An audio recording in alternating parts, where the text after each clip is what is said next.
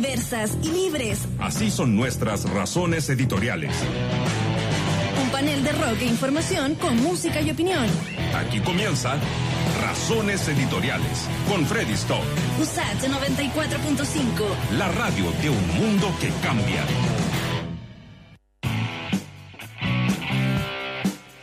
Hay veces que me. Lo que más me produce este gobierno en general es, es, em, es curiosidad. Como, a ver, ¿hasta dónde pueden llegar? ¿Hasta dónde se puede llegar, no? Eh, por ejemplo, eh, ¿hasta dónde puede llegar Arturo Zúñiga como subsecretario de red asistencial? ¿no? ¿Hasta, ¿Hasta cuándo podrían aguantarlo? Después de lo que leímos, por ejemplo, en el sitio, en el sitio interferencia.cl, que el Ministerio de Salud compró 773 millones de mascarillas a hermanos de exalcalde de Providencia Cristal La B.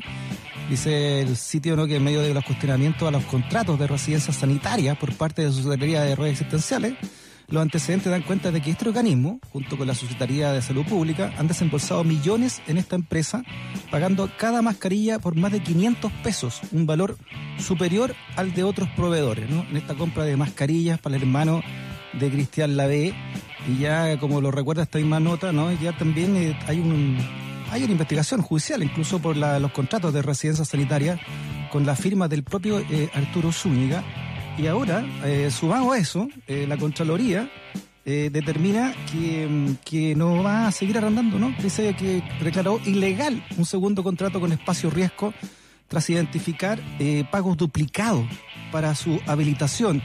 Dice, dice que el convenio fue suscrito vía directa entre el Servicio de Salud Metropolitano Norte y este Centro de Convenciones Santiago S.A., ¿no? El espacio riesgo. Son contratos que la Contraloría determina entonces que no se pueden hacer, que están duplicados. 1.600 millones de pesos es la cifra a la que podrían llegar los montos involucrados en el segundo contrato entre abril y julio de 2020. Recuerda que el mismo Piñera había dicho que costaba mucho menos que un diputado, ¿no? Los diputados caros, estos, sí que son caros entonces, ¿eh? de acuerdo a esto. Y ahora también nos enteramos, ¿no? En estas curiosidades de hasta dónde pueden llegar, ¿eh? Eh, el gobierno ingresó el veto. Yo nunca, te lo prometo, nunca pensé que esto lo iban a hacer, pero lo hicieron, ¿ah? El, ingresó el veto en eh, esta, este día, el día de hoy, en la Cámara de Diputados, que, de, a la ley que prohíbe el corte de servicios básicos por no pago. Finalmente el gobierno lo vetó, o sea, lo había anunciado, pero uno dice, pero ¿cómo? Y lo hizo, ¿eh? Dice acá el mostrador que el anuncio llegó a principios de esta semana y se hizo oficial este jueves en la jornada, ¿no? El gobierno envió a la Cámara de Diputados el veto entonces de la ley que prohíbe el corte de servicios básicos por no pago en el contexto de la pandemia.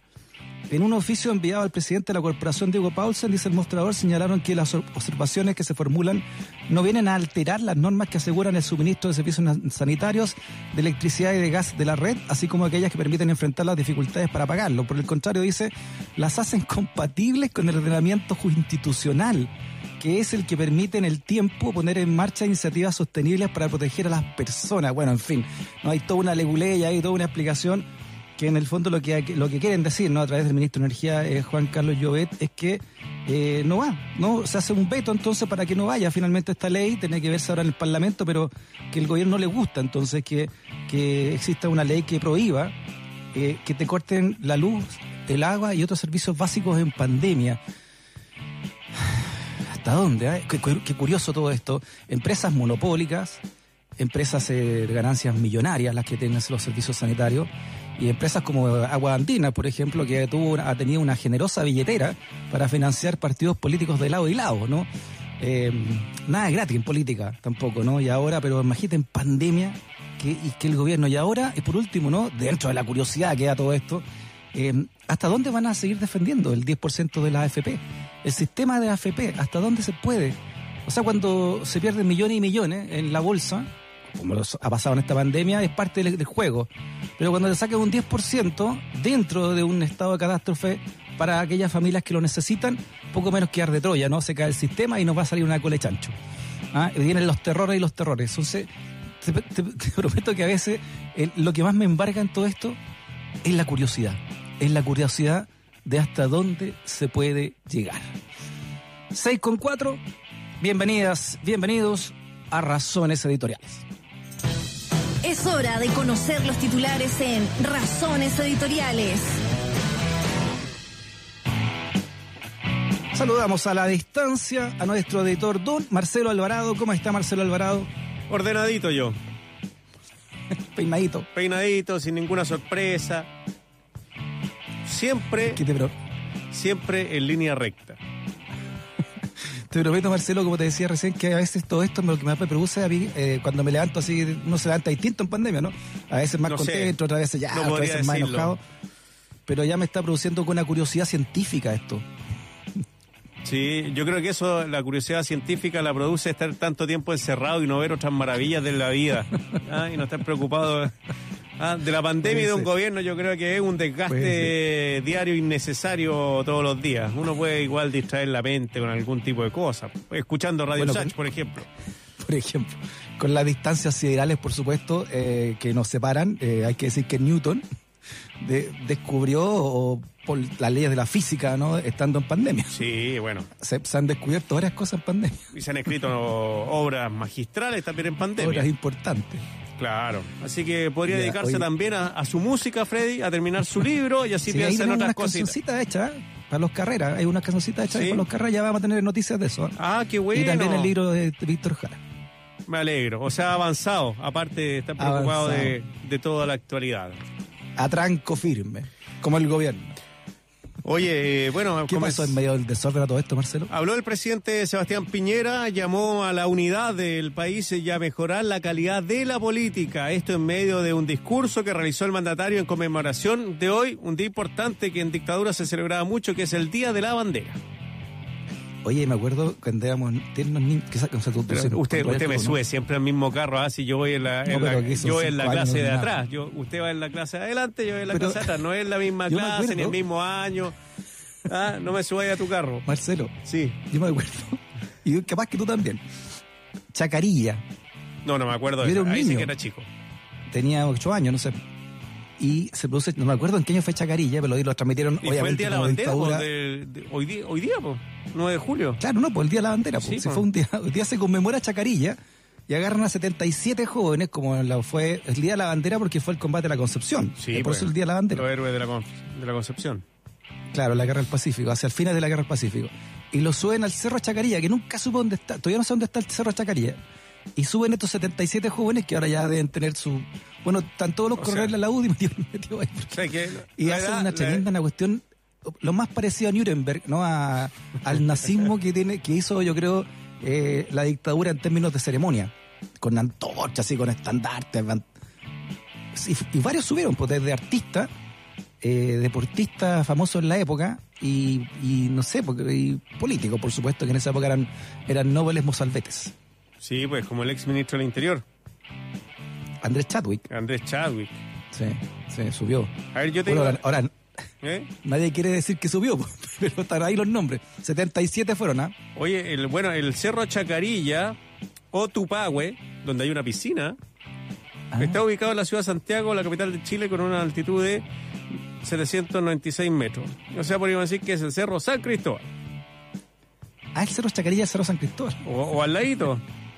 Ah, ya. Hay que buscar en. Wikipedia, ahí está todo. Todo, todo, todo, Oye, Freddy. busquen, sí, es verdad. Oye, googleen, busquen en YouTube las imágenes, los que son más noveles. El eh, Cerro Para que cachen Tupahue. la cuestión nazi. Sí, el Cerro Tupahue. nazi que se armaron. Cerro Tupahue, estimado Freddy. Lugar de Muy paz bien. significa. Lugar de paz. Sí, Lugar de chacarillas. sí. Lo superan en altura solo el Cerro Renca y el San Cristóbal. Muy bien. Ahí está. Le voy a mandar el link. Año para que lo 70 y, vea. No sé. pues, 70 y Si tanto. estáis vivo tú, po. Sí, por eso digo, 70 y tanto, ¿cierto? 70 y tanto. 77, Por ahí, 78 por 70. ahí. Por ahí haber sido. 70, 75, 77. Bueno. Oye, ¿qué pasó? Bueno, lo, lo nombramos recién, ¿ah? el espacio riesgo, Marcelo. Bueno, la Contraloría General de la República declaró ilegal un segundo contrato de arriendo por el espacio riesgo tras identificar pagos duplicados en el recinto contratado por el Servicio de Salud Metropolitano Norte, que hoy funciona en el Centro Hospitalario Huechuraba. Muy bien. Eh, saludos nos manda Arturo Zúñiga. Había- Oye, y habían cucarachas más encima, Marcelo. Hoy la Seremi de Salud Metropolitana va a iniciar un sumario sanitario y dejó sin funcionamiento al restaurante donde fue sorprendido almorzando en plena cuarentena el secretario del Senado, Raúl Guzmán. Hoy día, eh, hoy día en la mañana se descargó con los senadores, o sea, no se descargó, ¿Ah, sí? sino que explicó cuál era la Ah, situación. ya, porque descargarse puede tener muchos No, claro. significados, Marcelo. eh, delivery, según él había como un delivery, pero recorrió 18 kilómetros para el delivery y se reunió con otros eh, dos, eh, uno miembro activo de la fiscalía y otro ex miembro. ¿Y cuál, a qué se reunieron? Aparte del delivery, a que le pasaran unos libros y unos links. Oye, por eso digo, Sí. ¿hasta dónde llegan? ah? ¿Hasta No. dónde se puede llegar? ¿Hasta dónde? ¿Por qué no dicen ya, me la equivoqué, listo, chao? No pidió disculpas, ¿eh? dijo que, bueno, ahí está en la tercera PM, está todo, está bueno, está buena Muy la notita que escribieron los colegas. Y, y fue a buscar unas cosas para el trabajo. Claro, en vez de ir a. Valparaíso le quedó más cerca, 18 kilómetros en vez de 200. Fui a buscar un pernil con, un pernil con pura picante porque para el trabajo. Oye, y tenemos un nuevo santuario en la naturaleza. Eh, ¿Dónde, Marcelo? Esto es en eh, la región de Valparaíso, en San Antonio, en la desembocadura del río Maipo. Es el humedal del río Maipo. Tú sabes que son 60 hectáreas eh, donde se puede observar el 35% de la avifauna nacional. Llegan ahí Ah, sí, ah. 181 especies de aves. Eh, llegan de la mm, de, de América del Norte, por ejemplo, cuando hacen ahí el traslado anual. Bueno, y también las que parten del sur al norte. Bueno, ese es uno, uno de los lugares eh, donde se alojan estas 181 especies de aves. Así Ya. que una tremenda noticia. Antes o después de Alto Maipo. No, en el río Maipo, estimado Freddy. Ah, es por eso. te- ah, más bajito entonces. O sea, en la desembocadura al Océano Pacífico. Ah, hacia la costa, por Santo Domingo. sí, ahí se producen los humedales, estimado colega. Muy bien. Oye, se aprenden cosas con usted, Marcelo. ¿ah? Sí, pues sí, hay que ser observador siempre. Nunca- Es una, es una enciclopedia. No tanto como usted. Gracias, Marcelo Alvarado. No, gracias a ti, bien. Freddy Stock. Hasta luego. Chao. Chao. Que nunca te quedes sin stock por razones editoriales. USACH 94.5, la radio de un mundo que cambia. Comenzamos con Pearl Jam, entonces Flow, 94.5 razones editoriales.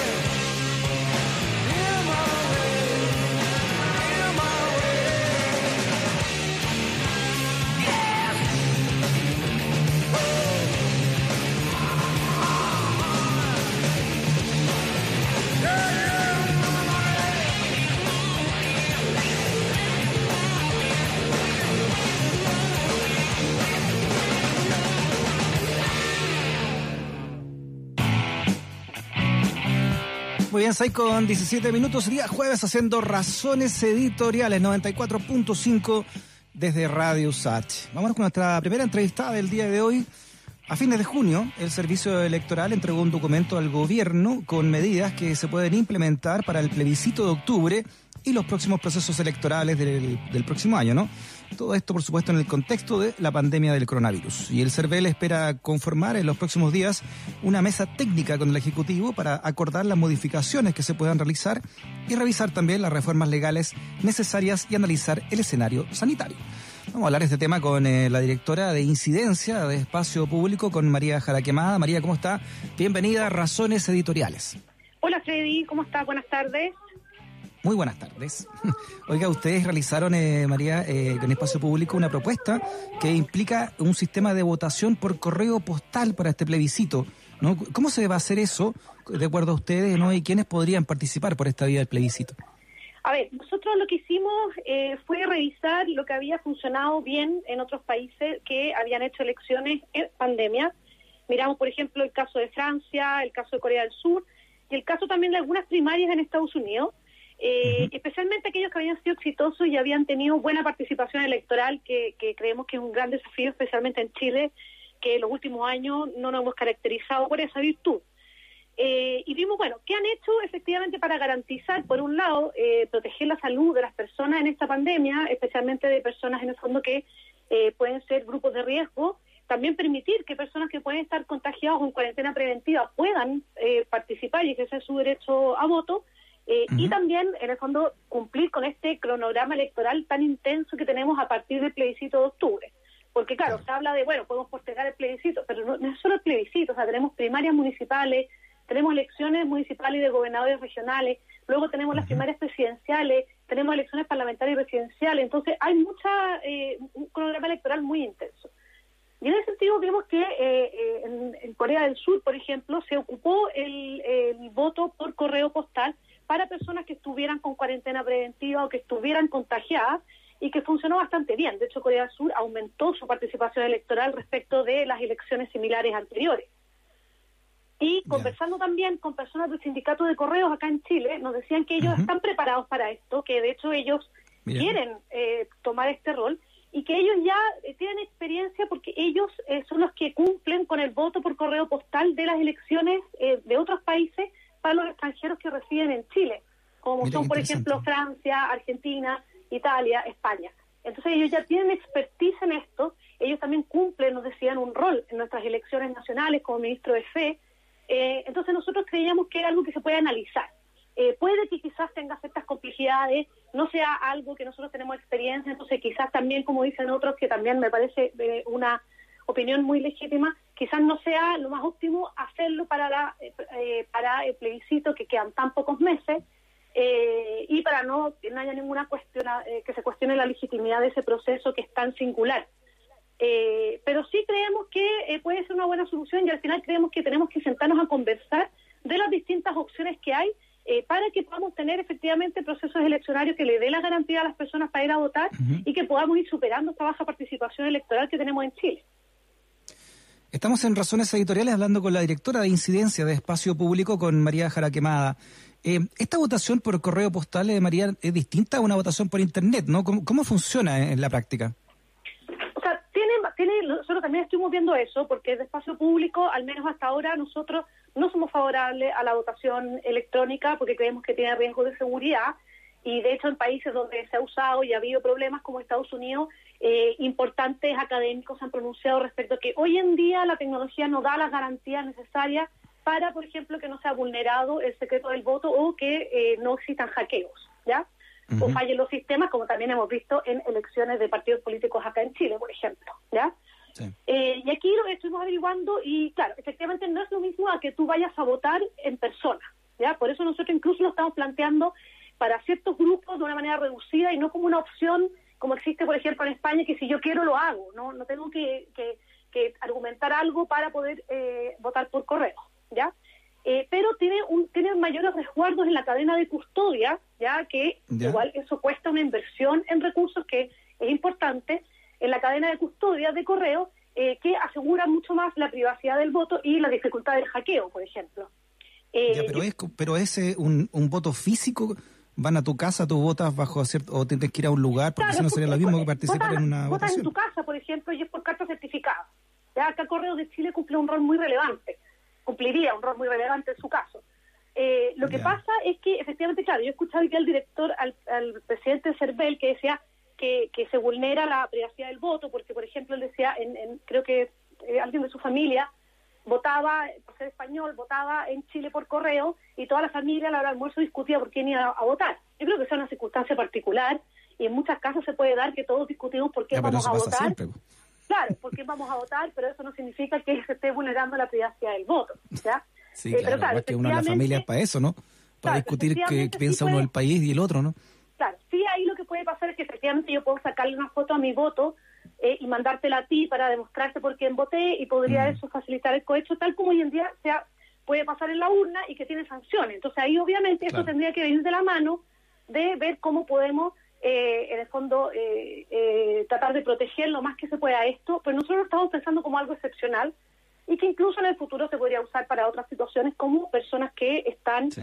eh, hoy en día cumpliendo, o sea, están en la cárcel quizás por prisión preventiva, pero no tienen suspendidos sus derechos políticos y se les está en la práctica impidiendo ejercerlo. Entonces, estamos pensando de cómo, cómo podríamos facilitar eh, eh, el votar, el participar eh, en estas elecciones pensando en el Claro. momento en que estamos, especialmente cuando uno piensa que eh, los adultos mayores eh, son de los que más participan electoralmente y que hoy en día son el grupo de riesgo.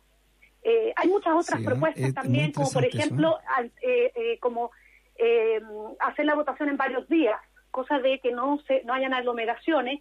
Y tú puedes, por ejemplo, decir que tal día vayan los grupos de riesgo, entonces tomar ciertas medidas para que efectivamente eh, haya mayor seguridad. Y yo creo que todas esas son muy buenas opciones, pero creo que al final del día este es un tema que tenemos que ya sentarnos a conversar y, y no seguir postergándolo porque al final del día el, el plebiscito y el resto de las elecciones están a la vuelta de la esquina y, y tal como tenemos protocolos para abrir los centros comerciales, los restaurantes, para la vuelta de clase, etcétera, yo creo que también tenemos que tener protocolos tanto para las campañas electorales, que empezarían el 25 de agosto, como para eh, las elecciones propiamente tal.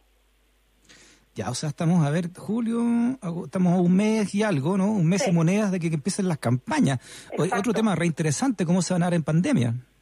Exacto, ese es un tema no menor que también lo hemos visto y hemos visto lo que está ocurriendo en otros países. O sea, en muchos países básicamente no se están haciendo eh, eventos y reuniones presenciales o masivas, salvo algunos candidatos. Por ejemplo, hemos visto que Trump igual en algunos casos sigue haciéndolo, aunque no, no tenga tanta asistencia, pero en general se está limitando mucho.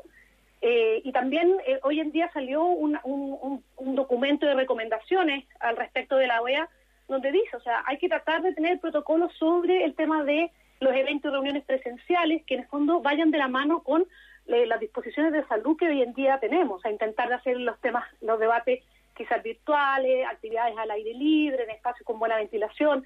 Por ejemplo, dice que el órgano electoral, en este caso el CERVEL, tenga una plataforma electoral donde puedan eh, las distintas candidaturas o aquí las distintas opciones, por ejemplo, eh, eh, poner ahí propaganda, poner ahí información para que la gente pueda informarse. Entonces, nosotros tenemos que pensar que las campañas, eh, queramos o no, o sea, esto yo creo que no es un tema voluntario, sino que es un tema de que en la práctica eh, eh, va a cambiar mucho y van a ser más bien virtuales. Y en ese sentido yo creo que es importante eh, también pensar en regular de mejor modo eso, porque hoy en día yo creo que no lo tenemos bien regulado. Por ejemplo, el límite al gasto electoral, de hecho eh, no hay límite al gasto electoral para plebiscito, que nosotros también hemos levantado la alerta sobre eso. Eh, no hay prohibición de financiamiento de personas jurídicas, de empresas, no hay prohibición de financiamiento del extranjero. O sea, todas las normas que nos dimos para las campañas electorales no están aplicando al plebiscito y nosotros creemos que ese es un tema no menor para que hayan campañas realmente equitativas.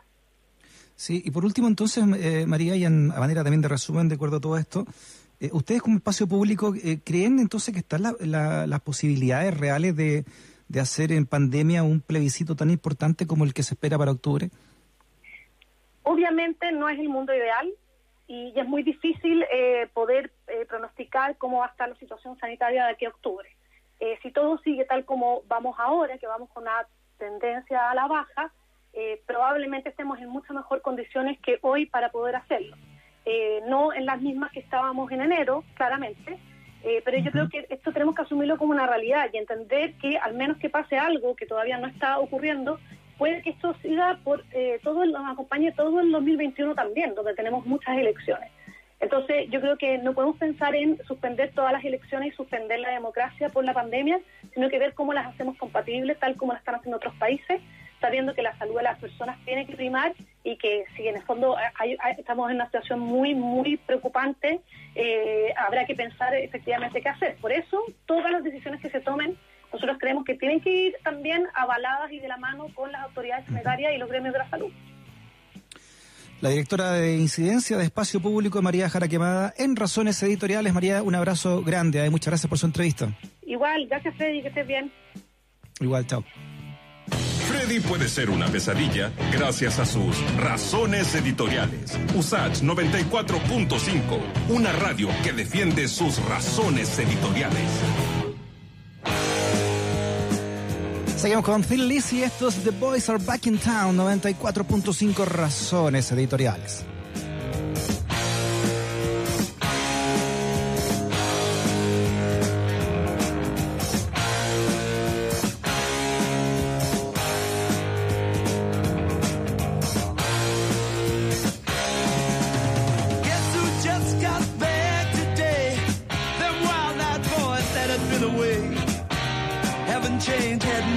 Say. But man, I still think them cats are crazy. They were asking if you were around, how you was, where you could be found. Told them you were living downtown, driving all the old men crazy.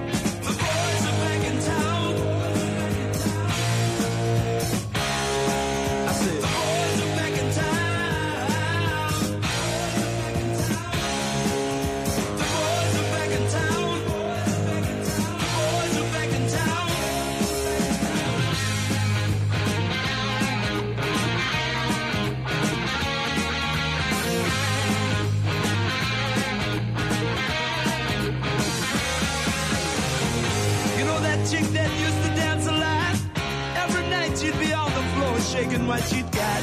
Man, when I tell you she was cool, she was red hot. I mean, she was steaming. And that time over at Johnny's place, well, this chick got up and she slapped Johnny's face. Man, we just fell about the place. If that chick don't wanna know, forget her. The boys are back in town. I said,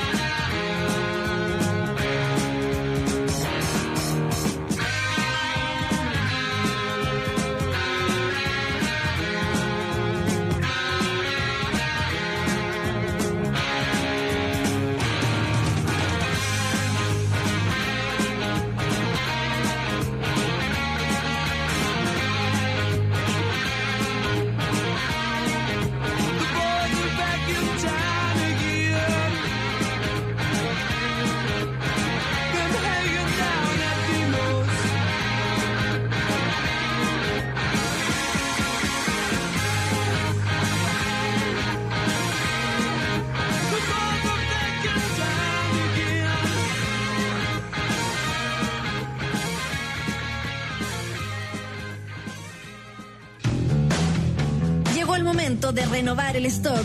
Una pausa y volvemos a Razones Editoriales. USACH 94.5, la radio de un mundo que cambia.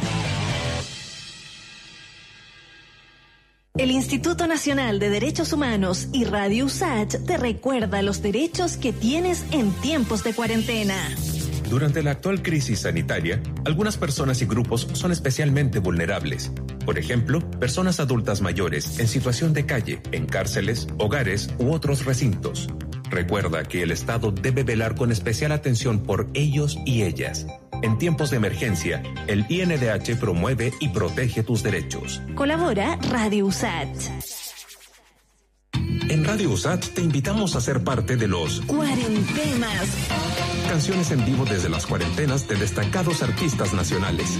Comenzamos este viernes 10 de julio desde las 8 de la noche con Pedro Piedra, Ya sé que todo se podría acabar.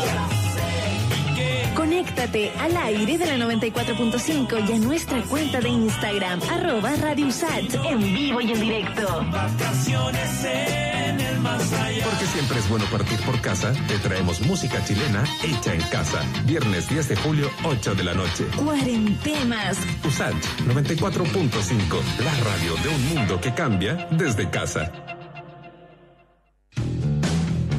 Las razones editoriales no pueden esperar. Ya estamos de regreso en USACH 94.5, el dial de un mundo que cambia.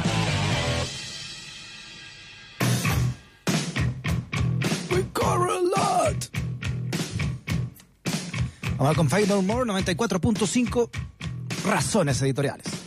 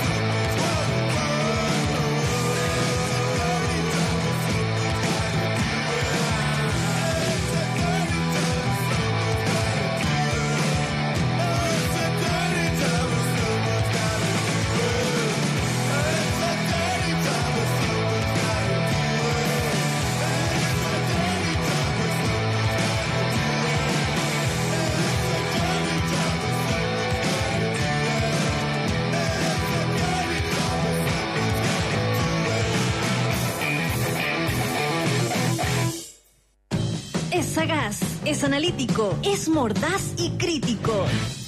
Damos la bienvenida a Jorge Letelier, un María Romero del siglo XXI, un comentarista de cine fuera de serie y con razones editoriales. USACH 94.5. Analista mordaz, crítico, entre otras cosas, el María Romero de la era digital. Listo para entrar a su comentario de los días jueves. ¿Cómo está don Giorgio? Bien, pues Freddy, ¿cómo te va? Todavía con la marraqueta presentación. Fue muy, muy ¿Cómo está, gracioso ese Jorge? comentario anoche en, la- en las redes sociales sobre la marraqueta crujiente de que iba a ser hoy día el desayuno. Así es, pues. Claro. ¿Qué es lo que está viendo? A ver, ¿qué serie está viendo usted en estos momentos? ¿Qué, qué lo tiene ahí atrapado en el Oiga, 14 soy- pulgadas? yo soy, yo soy un eh, espectador infiel de series, porque veo varias a la vez. Ah, Un poquito promiscuo. si eso usted, ¿ah? sí. sí. Es que voy avanzando para los comentarios, usted sabe. Ya, pero Así no, pero no llega al final de bueno, ninguna. terminé de ver eh, La Conjura contra América, que justamente vamos a hablar de eso un poquito ahora. Eh, Dark también la acabo de terminar. Y eh, eh, también estoy. ¿Qué le bueno, pareció? También terminé Debs. ¿Qué le pareció Dark, el final? ¿Le gustó? ¿A la altura? Sin contar el final, por favor. No voy a contar el final, voy a, voy a hacer eh, caso omiso a mi, a mi fama, ya. porque encontré que me, me pasa, me pasó algo toda, toda la temporada, me- tuve un pequeño malestar eh, con la serie, más, y más que nada yo creo que tiene que ver con el hecho que se intentaba explicar mucho, como que, como que la información estaba entregada por, por el guion permanentemente para poder aclarar los hoyos argumentales que uno iba teniendo. Que, o que fueron quedando las temporadas anteriores. Y yo creo que la gracia. Dark de las temporadas anteriores es justamente era que nos quedábamos con ciertas dudas, con ciertos misterios y con ciertas zonas oscuras que nunca iban a ser reveladas 100%. Siento que acá se intentó tratar de informar todo. También se puede decir también que es el cierre, por lo tanto había que informar, todo, at- atar los cabos. Pero creo que perdió encanto por eso mismo, ¿no? Siento Ah, que sí, falta... Faltó como mantener un poco ahí, como girar toda la carne en la parrilla y para que quede clarísimo todo y, y creo que ahí se perdió algo, ¿no? ¿Qué crees tú? O sea, como, como diría Firulete, contaron mucho el chiste. Claro, como que todo el mundo estaba esperando eso, pero yo creo que a lo mejor el mantener más misterio hubiera sido quizá algo algo apreciable, quizás. Ahora- Quizá estoy pidiendo ahora, mucho, a lo mejor eh, no era necesario tanto tanto Ah, misterio, sí. pero pero sí, como que ahí me faltó, me, me sobró más bien, más que me faltó, me sobró mucha información. Me hubiera gustado haber quedado Ya. con dudas. Ya, ahora, el que cachó quién era Firulete está en el grupo de riesgo. Sí, no, ese, está pedido, está en la UCI ya. Oiga, ya, o sea, fue mucha explicación para una para una serie que usted la veía mucho más mucho más densa y que dejara estos cabos sueltos o estas cosas que uno no entendía hacia dónde quería ir el, el guion, en fondo. Claro, porque en el fondo es como cuando tú, por ejemplo, te acuerdas de Lost. Lost justamente, bueno, también se, se perdió un poco por lo mismo, pero a, los, a nosotros Lost nos hizo hablar muchos años. Nos hizo de- de- dilucidar un poco qué es lo que pasaba, especular situaciones, porque justamente dejó muchas tramas abiertas también. Entonces, quizás a lo mejor en ese sentido, un poquito más de misterio para mí personalmente hubiera sido más, más adecuado. ah, a, a lo, a lo que yo vi, digamos, me pareció que como que se cerraban muchas las informaciones y, mm, y un tema de gustos también, ¿ah? me parece que ahí yo creo que mm, jugar más al misterio siempre es bueno, incluso terminar en forma ambigua una serie también no es malo, no, no es- esa cosa tan americana de cerrar todas las, las tramas y que todo ¿sabes? Esa, clarísimo. esa es mi te- esa es mi teoría. Yo creo que Lost, o sea, perdón, eh, Dark empezó como una gran serie alemana y fue se fue masificando tanto que terminó como un gran final hollywoodense. sí, sí, tiene mucho eso, es verdad. Mm. Se fue poniendo más, más a gusto popular, efectivamente. Eh, Claro, pero claro, exacto. también digamos que estamos hilando muy fino. No, no es que todas las series tienen que terminar con todas las, todas las tramas sin, ter- sin cerrarse, digamos. No es la idea.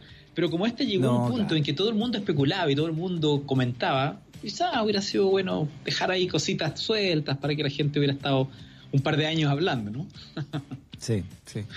Sí, no, no, no se resolvió bien eso, ¿eh? pero bueno, pero hay, pero quedó es una buena serie, uno no, Es una buena serie, estamos hablando de una serie que es muy sólida, muy, muy sólida en todo sentido. O sea, el, el nivel de, de, de, de proeza argumental que implica hacer todas estas tramas en, enrevesadas, muy bien actuadas, además, personajes muy bien elegidos, ¿ah? los personajes están muy bien elegidos, yo creo que, yo creo que hay algo que uno a la serie le dice, "Ucha, compró todos estos personajes en Dark, o sea, todo está muy ajustadito, todo oscuro, todo muy perverso, o- ocultando cosas, creo que en ese sentido es una gran serie, se nota inmediatamente. Ahora, esto me imagino que el éxito de esta serie eh, va a abrir toda una nueva camada de pasado o futuro en algunas series, ¿o ¿no? Claro, bueno, ya se, se- se empezó a dar. eh, Stranger Things fue una, eh, apareció una serie italiana también, ¿te acuerdas? Curón, que, que está hace poquito en Netflix, que habla un poco de lo mismo, también viajes temporales. Yo creo que es un tema que, que ha estado presente ya en los últimos años, ah, efectivamente. Eh, sí se ha dado, pero que ninguna, digamos, con el nivel de impacto que tuvo Dark en su momento, porque, porque el nivel de rigor efectivamente fue mucho más... eh, fue mucho más alto que cualquier otra serie reciente. O sea, efectivamente, acá hay un trabajo de artesanía en cuanto a guion, en cuanto a tramas, que, que es de al- altísimo nivel. No lo vamos a descubrir ahora, efectivamente. Siga, por supuesto. ¿Y qué serie nos trae ahora para, para seguir Mire, entonces en esta yo- yo celda, vení- don yo justamente estaba hablando a propósito de, de- de- de series que tenían que ver con lo que está pasando a nivel político en el mundo, que hemos hablado de la pandemia, ¿no es cierto? Un poco la- la- las películas que reflejan la pandemia, pero, pero series distópicas que reflejan un poco el, el, el sentir político que está ocurriendo en los últimos años en el mundo, también es un tema que se ha dado bastante y creo que han salido muchas series y muchos intentos por tratar de traducir un poco esa, esa incertidumbre que, a que nos ha llevado la política de varios países, especialmente si se quiere en Gran Bretaña, en Estados Unidos y bueno, también en Latinoamérica ahora últimamente. Y a propósito de esto es porque una de las mejores series del semestre, creo yo, eh, que sin duda ha sido, digamos, una- uno de los grandes aciertos de HBO en este caso, es La Conjura contra América. Es una serie Ya. basada en la novela de Philip Roth, ¿sabe? el gran escritor eh, judío americano, fallecido hace pocos años, y que instala un escenario bien interesante porque es una serie que fue creada en función de la asunción al poder de Donald Trump, pero de una manera bien tangencial. Es la historia de a mitad del año 40, en la elección presidencial donde, donde se presentaba Roosevelt y Charles Lindbergh, el piloto, ¿ah? El que había cruzado el, el- el Atlántico, ¿te acuerdas? Sí. Y Charles Lindbergh, que nunca fue candidato a nada, sino que la serie la, la- y la novela de Roth lo imagina como un posible candidato. ¿Por qué? Porque Lindbergh nunca ocultó sus simpatías con el, con el, con el gobierno nazi de Hitler, fíjate. sí. Entonces, evidentemente, No, en ese defendió, filón. lo defendió eh, en Estados Unidos. Claro, en ese filón, Lindbergh. Roth, que es un- además un autor judío de tradición judía dura, entonces él imaginó qué hubiera pasado si en Estados Unidos no solo Lindbergh se presenta a la, a- a la elección en el año 40, sino que la gana. Y Estados Unidos se, se define como un país neutral en la guerra, pero esa neutralidad es bien aparente porque él tenía simpatías abiertas con el nazismo. Por lo tanto, Estados Unidos se convierte en un país que tolera y de alguna forma también empieza a perseguir a la comunidad judía americana. Por lo tanto, en, esa, en, ese, en ese momento la serie comienza a narrar qué hubiera pasado si Estados Unidos efectivamente establece un, un programa de relegamientos, por ejemplo, a los judíos eh, para que vivan en determinados lugares confinados, la, la persecución y la violencia en las calles en algunas ciudades, eh, la identificación de barrios judíos, efectivamente, y otros eh, O sectores. sea, como lo están haciendo ellos ahora en, como en Palestina. Claro, exact- exactamente, exactamente, pasa un poco lo mismo y eh, la gracia que tiene la serie es que efectivamente no hay que hu- hurgar mucho para darse cuenta de que ese, ese famoso Charles Lindbergh, candidato y luego presidente, es Donald Trump, evidentemente. Eh, y eso no- no- nos da una pista efectivamente que la serie está mostrando, bueno, nada más una serie que está creada por David Simon, que es probablemente uno de los, de los, creadores de series o, o escritores, guionistas de televisión más politizados que hay en Estados Unidos, que es el, el, el autor de The Wire, por ejemplo que es una serie absolutamente de culto a nivel policial y que, tocaba el tema también de la tensión racial en Estados Unidos. ¿ah? Entonces, en este caso se hace cargo de esta novela de Roth y nos presenta un mundo mm, eh, americano que efectivamente es, eh, es un mundo bien de pesadilla, eh, donde, donde la, la intolerancia religiosa termina muy, muy mala eh, y, y además ambientado en un, año en que efectivamente todo, todos los relatos americanos que tienen que ver con la televisión y con el cine tienen que ver con, con heroísmo, con la épica, ¿no es cierto?, de la guerra, con la participación americana. Y en este caso es un giro bien, bien interesante, creo una, una muy buena serie que, que lanzó HBO, de lo mejor del semestre de todas maneras. Bueno, ¿América se llama? La conjura contra América. La Conjura contra América. Está buena esta serie de futuros distópicos, ¿sabes? Sí, Lo que hubiese pasado, sí. ¿Mm?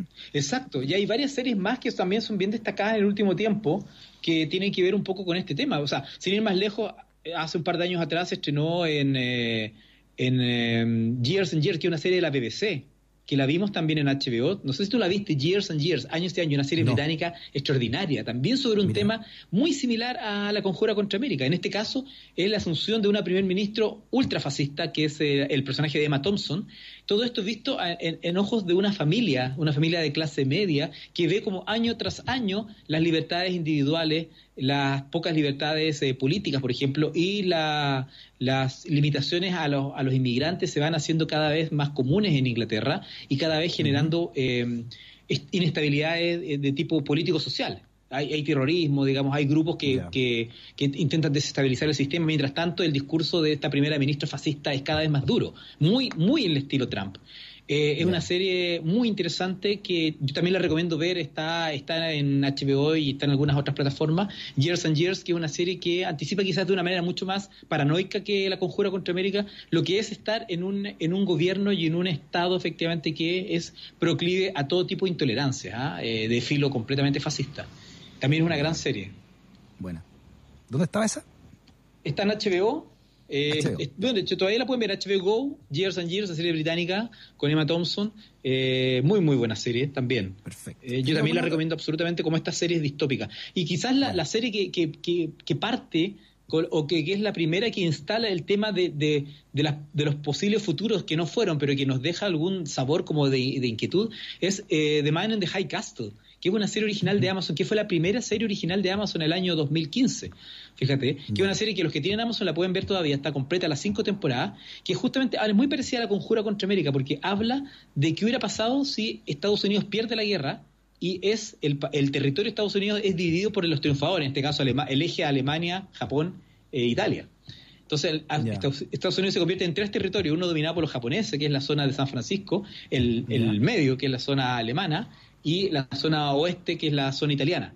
Eh, y un, país dominado, o sea, estamos hablando que es un país gobernado por eh, militares eh, nazis junto con políticos americanos. Eh, es una serie quizás mucho más apocalíptica que la Conjura contra. América, O pero es la que, la pasado- que abrió las, las puertas de este, de este camino, digamos que es muy interesante. ¿Qué hubiese pasado si los rusos no hubiesen derrotado a los, alemanes? Porque así fuera usted. Pero los gringos los, los han vendido la historia de que ellos los derrotaron. Claro, efectivamente. Si, si- si nos- si los rusos no se meten ahí, quizás qué historia estamos contando, efectivamente. Sí, claro. O quizás la historia de, de Man in the High Castle es la historia de la realidad. Así que son series muy interesantes. Yo creo que a propósito de lo que está ocurriendo, eh, eh, incluso también en Brasil, yo creo que es bueno darle una vuelta a estas series que son anticiparon estos mundos eh, y imaginaron eh, situaciones que hoy día las vemos tan cercanas. El caso de Years and Years llega a ser bastante impactante lo cercano que ve, que uno, que uno ve. Quizás Boris Johnson, el, el primer ministro, en un comienzo era más duro que ahora, se, se anduvo adelantando, pues el, el COVID también lo, lo dejó medio mal traer. Pero este primer ministro tiene mucho, mucho de esa, de esa de esa, ese, ese tono agresivo que tienen est- est- estos gobernantes eh, intolerantes a niveles extremos, eh, absolutamente mm, políticamente incorrectos, pero donde efectivamente la, la- la gente, la- el ciudadano común, empieza a perder todo tipo de libertades individuales y se convierte en una sociedad bien terrorífica, bien, bien, bien, eh, una situación bien incómoda. Sí. ¿Tiene algo de teatro, don Giorgio? Hace tiempo que no hablamos de teatro. Bueno, por razones no evidentes, pero parece que se ha Sí. recreado el teatro, ¿no? Pero le tengo una notición. El teatro, fíjate que hablamos que se estaba empezando a reacomodar con estas obras de teatro Zoom que le llamaron, que a mí me parece un muy mal término, teatro conferencia, pero son obras que cayeron un poco en esta, en esta eh, estatismo de, de- de personajes que conferen- conferencian, digamos, frente a la cámara, pero empezaron a aparecer nuevas obras y el fin de semana se estrenó en Escenix una obra que se llama Branco, que es una, una historia de un, de un chico que es abandonado, un chico discapa- con capac- discapacidad que es abandonado por su mujer. La gracia que tiene es que es una expuesta en escena más cinematográfica, donde utilizan diversos planos, diversas locaciones dentro del departamento, el baño, el comedor, la cocina. Como que hay una búsqueda ya, se empieza, se empieza a establecer como, como ideas de lenguaje que va más allá de, de un actor sentado frente al computador por Zoom. Eso es muy interesante, yo creo que se está, se está dando, pero yo creo que el, el tema del momento es que ahora un ratito más, a las siete y media, a través Ya. del Facebook Live del Museo de la Memoria, fíjate, Freddy, se va a Ya. comenzar un ciclo, un ciclo que se llama, se llama eh, el Museo de la Memoria y revive la historia virtual del, del- del teatro Ictus. Las obras emblemáticas del teatro Ictus de los años 60 y 70 van a ser Oh, interesante. eh, relanzadas, pero a través de lecturas dramatizadas por actores en vivo, desde hoy. Entonces tenemos obras, por ejemplo, las más famosas de Ictus de este periodo. Hoy día parte con Lindo País Esquina con Vista al Mar, que es una obra Sí. de comienzo de los 70 que, que mostró un poco cuáles son las incongruencias que tenía Chile en ese momento, ¿te fijas? Y una obra muy famosa con Isim Charim en su momento, que, que tuvo mucho éxito eh, en ese periodo, que hoy día va a ser releída por Catalina Saavedra, Tamara Costa, Francisco Reyes y Paula Charim, fíjate, a partir de las siete y media eh, del Facebook Live del Museo de la Memoria. Y todos los jueves va a haber una obra nueva del Teatro Ictus releída por actores actuales. Por ejemplo, la próxima semana va a estar Primavera con una esquina rota, leída por Marcela Medel, Carolina Redondo y José Secal. José Secal aún- es en la un integrante de Ictus. Entonces, eh, la- es, muy interesante porque, porque acá no solamente hay una idea de poder, eh, no solamente pensar en, en posibles estrenos de obras nuevas en, en plataformas online, sino que además de qué manera el patrimonio o el catálogo, si se quiere, de ciertas compañías afamadas, como el caso de Ictus, puede ser reactualizado de maneras originales. Y mm, estas relecturas de sus obras, donde además van a mostrar imágenes de las obras originales también, o sea, es, es un pupurrí. Va a estar la relectura que- con algunos archivos antiguos de las obras originales. Entonces, en el fondo, para el espectador actual se va a dar una idea muy acabada de qué fue, cuál fue el contexto histórico en que surgieron estas obras de Ictus. Si eso le iba a decir, tú sabes que Roberto Parada, ¿no? Estaba presentando por primera vez una esquina rota del ictus, cuando en el entretiempo, digamos, de la obra le dicen que su hijo había sido degollado, ¿no? Era uno, había aparecido degollado. Y Exacto. él, eh, bueno, imagínate el dolor. Aún así, él siguió adelante con la obra y la terminó. Y la- el público ya sabía también lo que ocurría, ¿no? Entonces, cuando termina, de- del- tiene un, un diálogo muy, tenía mucho, tiene mucho que ver con el Chile que se estaba viviendo. eh, el aplauso fue, fue eh, tremendo y emotivo, ¿no? Por todo lo que había ocurrido. Es uno de los momentos, yo creo, eh, importantes y, también intensos y emo- emotivos de la historia del teatro chileno. Yo creo que un elemento, es un momento, como bien dices tú, un momento eh, emblemático del teatro y emblemático también de lo que fue la resistencia cultural, en un momento en que probablemente Ictus fue la, la única compañía que con cierta regularidad logró zafar a la censura, porque Ictus tuvo una gracia en la, en la década, en la, en la época de Pinochet, que fue una, una compañía abiertamente de resistencia, abiertamente contraria al régimen, pero que nunca fue eh, perseguida ni diezmada por el régimen, como otras compañías, donde incluso murió, murieron actores. El caso de Ictus se mantuvo en un estado muy extraño, porque eran, eran, eran obras que hablaban eh, críticamente contra la sociedad, pero parece que el código que utilizaba Ictus, que era un código quizás un poquito más surrealista, eh, Sí. con muchos elementos en clave figurativo, logró pasar la censura y fíjate que logró resistir todo el periodo más terrible de los años 70 y 80. Prácticamente fue la Bueno, única que tuvo que- regularidad en esos años. Recuerda que Delfina Guzmán y Nissim Charim llegaron a protagonizar spots televisivos. El famoso Perico, cómprate un auto. El Perico, cómprate un auto. Claro, pues entonces es muy curioso porque nos Y ahí estamos se nos hablando de cayó- gente que se disfrazó ahí. Ahí se nos cayó el carnet otra vez, Jorge, y estamos en grupo de riesgo y los que saben y vieron, el, y vieron en directo el spot también. Claro, estamos tan en riesgo que yo estoy con una frazada en este momento sentado haciendo el comentario. Oiga, pero sí, es muy interesante lo que pasa con, con lo que pasó en ese momento con Ictus porque, porque hay muchas lecturas, incluso mucha gente ha dicho, lo que pasa es que ellos eran un grupito, cuando partió en la católica el año 55, era un grupito de estudiantes pijes, estudiantes cuicos, de buena familia, por lo tanto, en ese, bajo ese aspecto, la dictadura no le echó el ojo a ellos. Eh, pero curiosamente, era una cosa de ver la, la- la lectura de sus obras, darse cuenta que evidentemente están hablando en clave de todo lo que estaba ocurriendo. La censura, la muerte, el crimen. Bueno, Roberto Pará era parte integrante del, de Ictus en esos años, entonces Sí. no era no- era cosa de hurgar un poquito para darte cuenta que ellos estaban haciendo eh, teatro de protesta y estaban haciendo resistencia cultural en las barbas del régimen. Y no fueron, fíjate que no fueron perseguidos, curiosamente. Bueno, afortunadamente, porque eso nos permitió hoy día poder disfrutar de estas obras como una especie de reflejo de un testigo de época, efectivamente, en el, mo- en el momento más álgido de la dictadura. Por lo tanto, eh, este, este ciclo que viene a, reactualizar las obras de Ictus y re- a hacer una relectura, eh, es una muy buena manera también de entender cómo se dio el teatro de resistencia en, en la dictadura Pinochet. Muy bien. Don Giorgio, eso entonces va a ser en, el, en la página, en el Facebook El de, del Teatro de la de Memoria. Ahora, en media horita más va a comenzar. Y todos Ya, los jueves escucha. de julio y agosto. Justo mostrar al aire todavía. ya, pero se Sí. pueden ver, me imagino que van a quedar alojadas, ¿o no? Sí, van a quedar, absolutamente. En la, en Ah, la página del Museo de la Memoria van a quedar. Así que, eh, para el que la quiere ver después, incluso de que termine el programa, ahí está disponible este muy buena asociación eh, entre Ictus y el Museo de la Memoria. Don Jorge Letelier, un abrazo grandote y que tenga un gran, gran fin de semana. Igualmente, Free, abrazo a ti y a todos. Nos vemos. Chao. Chao, chao. Que nunca te discriminen por razones editoriales. Radio Usach 94.5, el dial de un mundo que cambia. Sí, es verdad, nacimos para ser salvajes. ¿Qué le vamos a hacer? ah? Steppenwolf 94.5.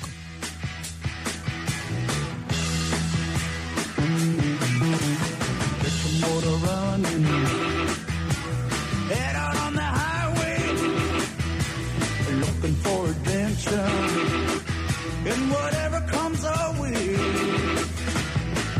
Yeah, darling, go make it happen. Take the world in a loving embrace. Fire all of the guns and explode into space. I like smoking lightning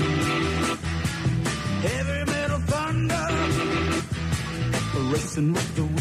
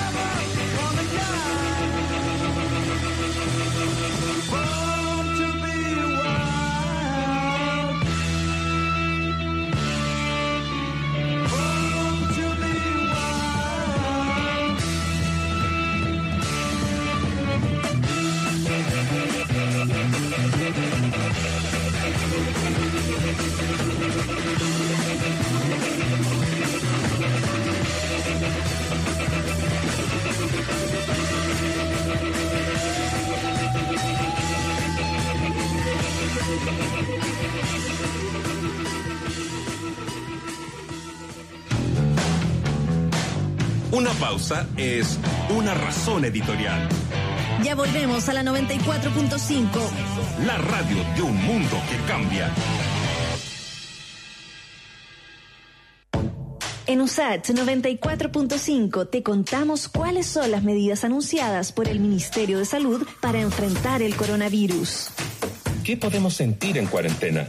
Los expertos en salud mental señalan que si bien el distanciamiento físico y las cuarentenas son medidas necesarias, estas no están exentas de algunas consecuencias que atentan contra nuestro bienestar. Por eso hay que tener en cuenta y considerar normales dentro de la situación algunas de estas emociones y buscar mecanismos para contrarrestarlas. Preocuparnos en exceso sobre la propia condición física, el trabajo y otros arreglos a futuro. Sentirnos molestos, irritables y ansiosos cuando la libertad ha sido restringida preocuparnos por las personas que están con contagio, tener sentimientos de soledad y aislamiento debido a la limitada interacción con otros. Para cuidar nuestra salud mental debemos evitar dormir todo el día porque afecta la calidad del sueño, ocupar demasiado tiempo leyendo información o noticias sobre la enfermedad, ocultar o suprimir las emociones. Por eso se recomienda incluir en la rutina diaria tiempos para realizar actividades relajantes y placenteras que puedan realizarse en espacios y recursos limitados, como dibujar, leer libros, escuchar música, hacer ejercicios de estiramiento o relajación, etc. Mantenerse activo mentalmente y con momentos libres de información de la emergencia, escribiendo, jugando, haciendo crucigramas y sudokus, desarrollando juegos mentales para estimular el pensamiento. Utilizar el humor como una forma de enfrentar la situación. Resolver dudas con un profesional de salud para reducir la ansiedad e inquietud durante la cuarentena. Puedes contactar a Salud Responde llamando al 600-360-777. Cuenta con profesionales disponibles las 24 horas del día para atender. Son las medidas para enfrentar el coronavirus en USACH, la radio de un mundo que cambia, la radio de un mundo que se cuida. Luego de una pausa, reponemos el stock de nuestras razones editoriales 94.5 USACH, la radio de un mundo que cambia. Es linda esta, se llama Fall to Pieces con Velvet Revolver 94.5.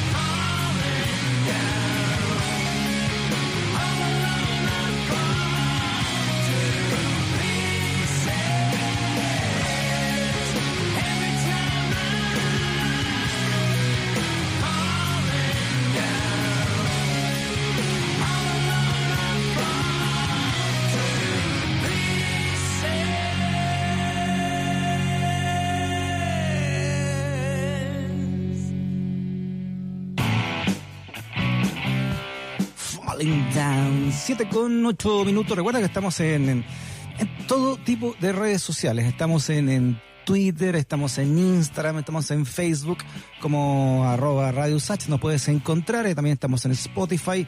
Nuestras entrevistas, nuestro material ahí también a través de Spotify lo puedes escuchar también como Radio Usach. Estamos en radiosach.cl. Nuestras entrevistas también, todo el material periodístico que hacemos a lo largo de todo el día lo puedes eh, encontrar ahí concentrado y también nos puedes escuchar y ver en, en radiosach.cl en las aplicaciones también de celulares. Estamos en App Store, en Google Play, de acuerdo a tu celu, la puedes bajar también como Radio Sach. Y si tienes la transistor con la cola de zorro, 94.5 FM, a todas las coordenadas para que nos veamos y nos escuchemos día a día a través de Radio Sach. Eh, por lo menos ah, tenemos todo allá, desde tempranísimo primer programa hasta el último a través de radiosach.cl. Oye, ¿sabes qué? Además de Bolsonaro, hay otros mandatarios latinoamericanos que están eh, con COVID. ¿eh? Fíjate que acá hay, hay, una información que dice que la presidenta transitoria de Bolivia, Janine Áñez, informó este día que dio positivo a una prueba de coronavirus, ¿no? Y se encuentra bien, dice, y en aislamiento. Dice la, not la nota que he dado positivo a COVID-19, estoy bien, dice la presidenta en ejercicio de Bolivia, y trabajaré desde mi aislamiento. Juntos vamos a salir adelante, escribió Áñez en su cuenta de Twitter.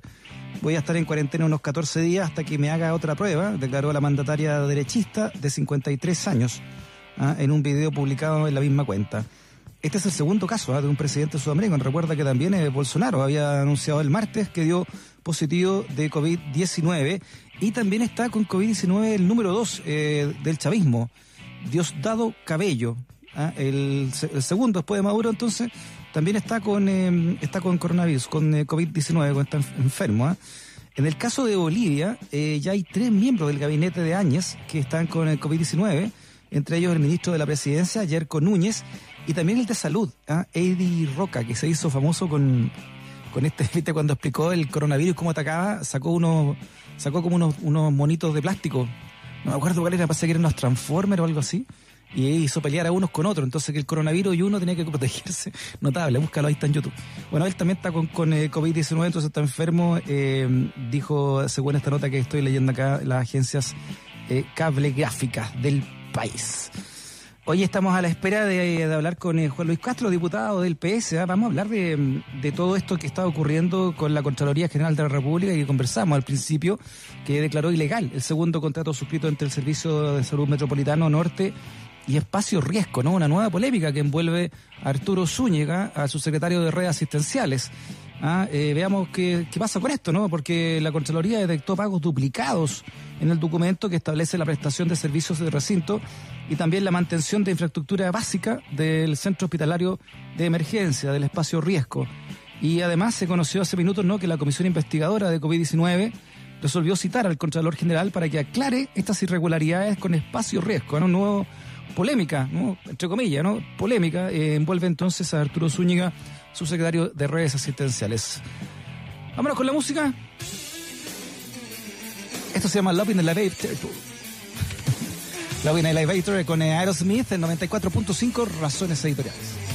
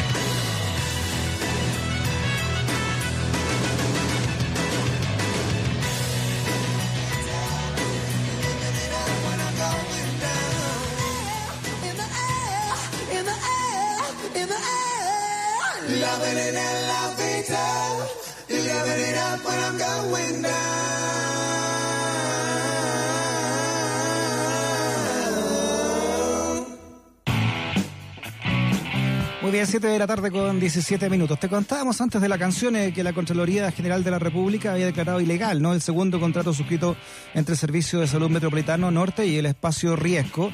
Y según se conoció hace minutos, la Comisión Investigadora de COVID-19 resolvió citar al Contralor General para que aclare ¿no? estas irregularidades con Espacio Riesgo.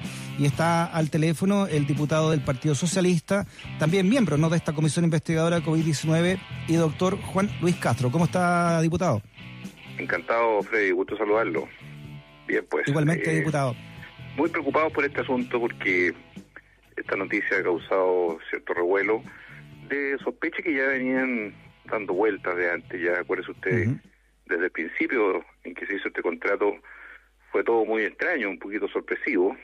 Piense usted que primero Espacio Riesgo hizo en febrero un contrato con la FACH para hacer las FIDAE eh, habiéndose decretado ya a esa altura estado de eh, alerta sanitaria, en que prohíbe los eventos públicos, y a pesar así estaba ese contrato. Y luego el mismo 13 de marzo, si no me recuerdo mal, se, se rescinde ese contrato y lo toma el mismo día el Ministerio de Salud, el de Espacio Riesgo. Y lo hace con un monto que es extraño porque es un, un contrato normalmente dice el valor, ¿verdad?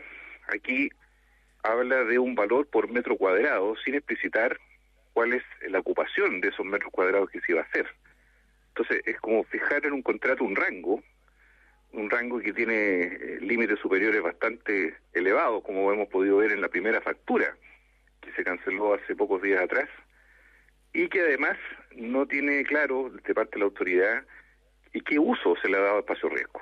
Porque esto se, se instaló al principio como la gran alternativa de enfermos COVID, Después supimos que la verdad no eran enfermos COVID, sino que eran enfermos no COVID, o sea, de enfermedades quirúrgicas, de otras enfermedades de menor complejidad. Y luego, recién hace un mes, se cambió de nuevo, eh, pocos días antes que renunciara el ministro de Salud, Mañanich, a eh, recibir enfermos COVID, pero la tasa de ocupación, las indicaciones, por qué una estructura tan grande, tan cuantiosa se tomó, la verdad es que siempre ha rondado con una duda pe- permanente. Y ahora, bueno, se le agrega una arista legal, no menor, que es las condiciones del segundo contrato, porque el primero lo hizo la Subsecretaría de Redes Asistenciales y el segundo lo hizo el Servicio de Salud Norte, que es como la entidad que depende del mismo subsecretario de Redes, pero a nivel local.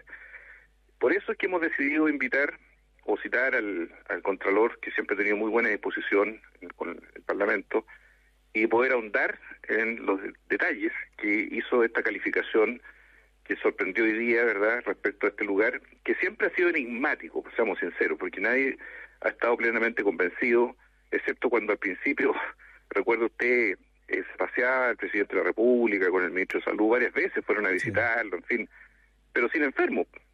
Y ahora eh, es una incógnita, ¿verdad?, qué es lo que ha hecho, qué utilidad práctica ha tenido el espacio riesgo para la ciudadanía en tiempo de pandemia. Chuta, justo le iba a preguntar eso de doctor y diputado Juan Luis Castro, ¿no? ¿Qué, qué función está cumpliendo el llamado ahora Centro Hospitalario Huechuraba ahí en Espacio Resco? Mire, eh, es bien sintomático que nunca nadie, ni el nuevo ministro tampoco ha hablado más de esto. Nunca más se habló, desde que tres semanas que asumió el nuevo ministro, nunca más se ha aludido, no se le ha considerado en el registro ni de cama, ni tampoco como residencia sanitaria. Entonces, ¿cuál es la ubicación que tiene este, este cuantioso lugar? La verdad es bien extraño, es un interrogante muy grande, y las condiciones de pago, las condiciones en que se tomó, que fueron por un trato directo, no hubo licitación ni nada, asumiendo en ese entonces que había una pandemia que ya estaba empezando y que esto iba a dejar eh, una cantidad enorme de personas fuera de los hospitales y, y por lo tanto se tomó, claro, eh, era razonable prever en ese instante, pero hoy día ya en el, en el cuarto o quinto mes de pandemia cabe la pregunta, ¿verdad? Y que tendrá que responderlo también el Ministerio de Salud al respecto.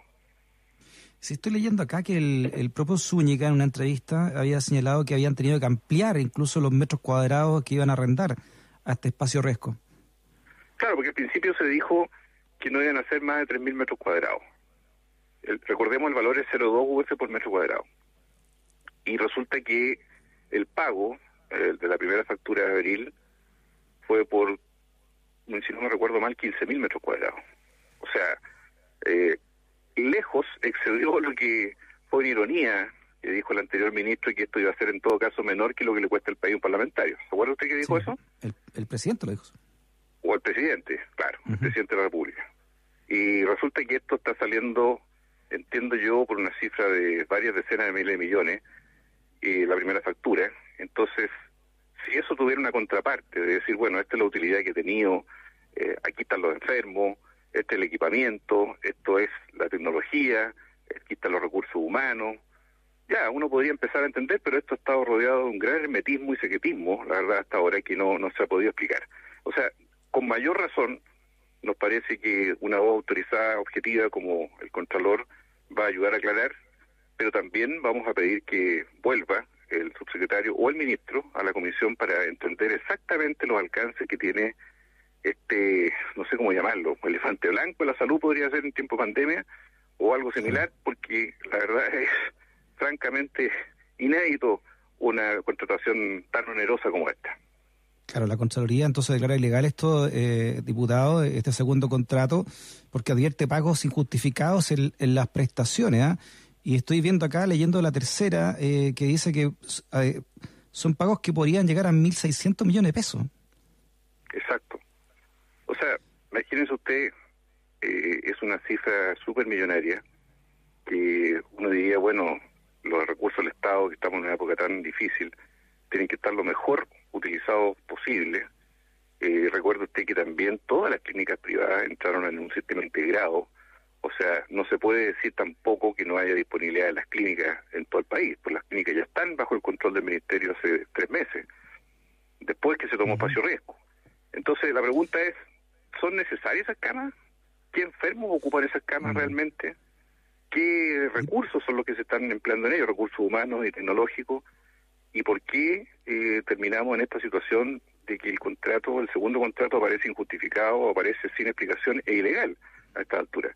O sea, le agrega más pelo a la sopa, por decirlo así, de una incógnita demasiado profunda y que ronda dentro del ambiente sanitario, de no comprender nadie de qué estamos hoy día conversando, porque si esto estuviera a pleno invierno, como estamos ahora, lleno de enfermos, a mí me gustaría que la autoridad mostrara los enfermos y lo que se está haciendo en espacio riesgo, como todos quisiéramos saber, ¿verdad? Bueno, si está funcionando bien, si está cogiendo de verdad enfermos que no están en otras partes, pero jamás se ha hecho mención en las últimas tres semanas de nada que tenga que ver con el espacio riesgo, como si no existiera.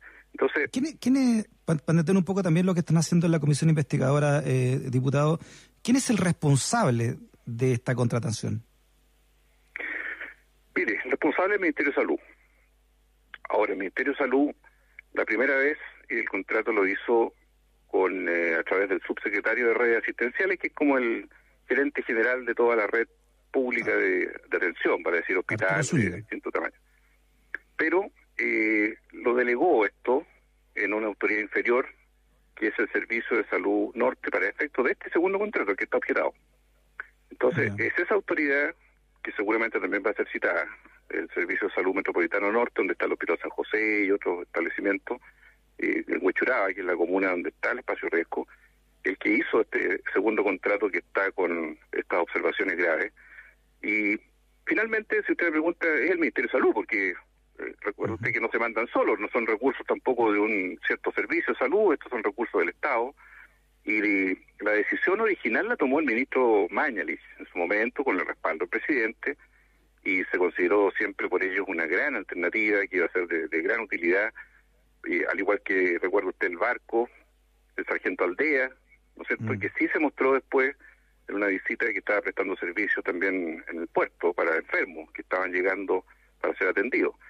Pero mm. eh, aquí no cabe duda que el origen de esto tiene que ver con una decisión de Estado del Ministerio de Salud, que después lo delegó en otras entidades propias del mandato del Ministerio de Salud, inferiores, pero es el mismo el mismo ministerio que se hizo cargo de esto, o sea, el Estado de Chile con una repartición concreta que es el Ministerio de Salud.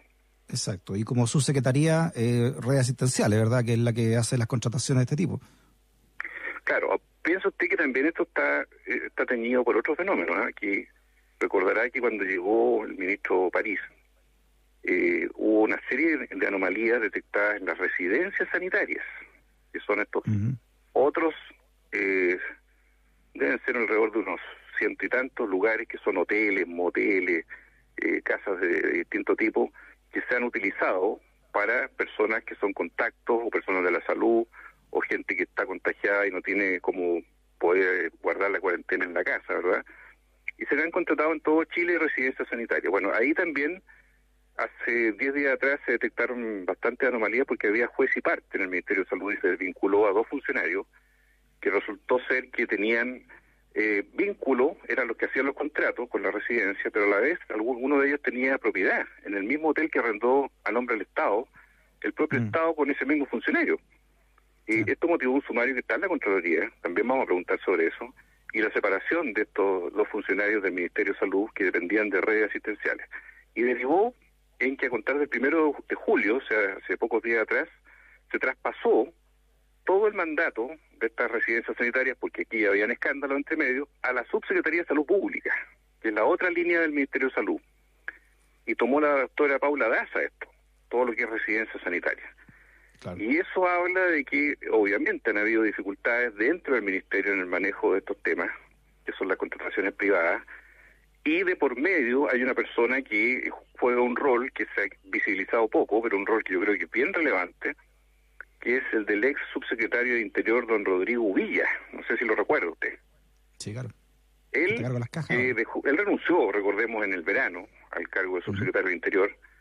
Y bueno, se, se perdió la pista de él y después él fue informado hace un mes y medio atrás que él estaba prestando asesoría en nombre del gobierno para las residencias sanitarias. O sea, él está monitorizando a nivel nacional todo este tema y, y por lo tanto seguramente en algún minuto también tendremos que saber su opinión y el rol que está cumpliendo eh, en estas condiciones. Pero da cuenta esto de que de algún modo el presidente de la República, me, me da la impresión, pidió que Rodrigo Villa, que, que es cercano al presidente y que ha tenido roles en los dos gobiernos, que se metiera en este asunto de la residencia sanitaria, precisamente porque venía esto ya con algunos ruidos ya, hasta el momento. Y por lo tanto yo enmarco el tema de las residencias sanitarias directamente con el espacio riesgo porque son funciones muy parecidas. Lo que pasa es que el espacio riesgo, sin ser un hospital, se le denominó Centro de Salud Huechuraba. Así, así se le denomina hoy día ¿eh? por parte de la autoridad. Y si es así, entonces la pregunta es, ¿es un hospital? ¿Es un hostal con mayor complejidad? ¿Es un centro tecnológico que presta ayuda a enfermos de qué tipo? Eh, preguntas de esa naturaleza yo creo que son clave en poder dilucidar realmente eh, esa utilidad práctica o no, porque en el caso de Santiago, que ha tenido una pandemia tre- tremenda, es obvio que las residencias sanitarias no, no han podido dar abasto, entonces con mayor razón uno se pregunta cuánta eh, verdadera acción de utilidad ha tenido el espacio riesgo en estas condiciones. Y eso creo yo es todo lo que tiene que ser eh, aclarado, transparentado, además de los temas administrativos y los, las platas, ¿verdad?, que están in- incorporadas dentro de toda esta situación que está hoy día en el tapete. El diputado y también miembro de la Comisión Investigadora COVID-19, Juan Luis Castro, en Razones Editoriales. Diputado Castro, un abrazo grande. Muchas gracias por su entrevista. Muy amable, Freddy. ¿eh? Un saludo. Hasta pronto. Hasta luego, Freddy. Estamos en pie gracias a nuestras razones editoriales. 94.5 USACH, la radio de un mundo que cambia. Ya son las 7 de la tarde con 31 minutos. Te lo pregunta Iron Maiden, ¿eh? Can I play with madness? 94.5 Razones Editoriales.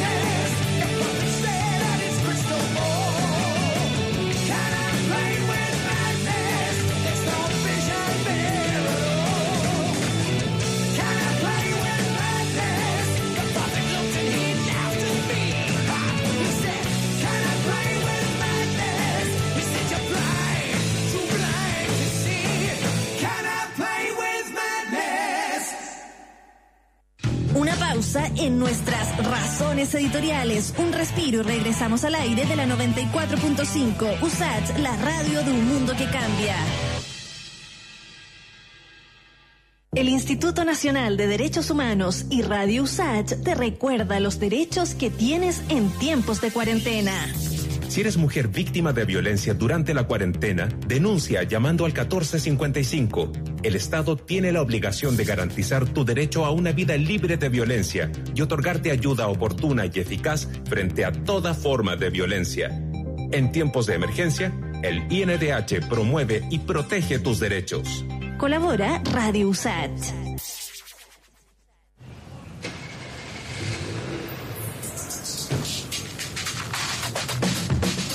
En nuestra estación, que estés informado es central. Por eso te invitamos de lunes a viernes, desde las 12 hasta las 14 horas, a ser parte de Estación Central, un expreso de mediodía con paradas en la noticia, la música, el deporte y el espectáculo, con entrevistas, opinión y toda la información que necesitas saber para continuar tu jornada. Estación Central, de lunes a viernes de 12 a 14. Conducen Lucía López y Marcelo Alvarado. USACH 94.5, la estación central de un mundo que cambia. Todos para uno y uno para todos. Alejandra Valle, Daniel Stingo y Mauricio Jürgensen te invitan de lunes a viernes desde las 10 de la mañana a unirte a La Voz de los que Sobran. Un espacio de conversación libre, independiente y sin miedo al poder. Análisis crítico sin censura. La voz de los que sobran. Lunes a viernes desde las 10 de la mañana.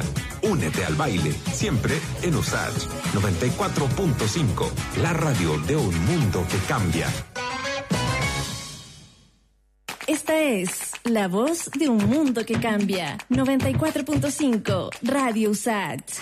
Hola amigos, amigas, soy Yogi Alvarado, vocalista de Emociones Clandestinas. Les envío un gran saludo, pero también los invito a escuchar Radio Sach, la radio que siempre ha estado comprometida con nuestra música, la música chilena. No te olvides de sintonizar 94.5. Un abrazo, energías, cariños, rock and roll desde el Bio Bio. Chao. Súmate a la voz de todos. Radio USACH 94.5, un mundo que cambia. Ya estamos de vuelta en Razones Editoriales 94.5 USAT, la radio de un mundo que cambia. Seguimos con I Can't Explain de Who 94.5.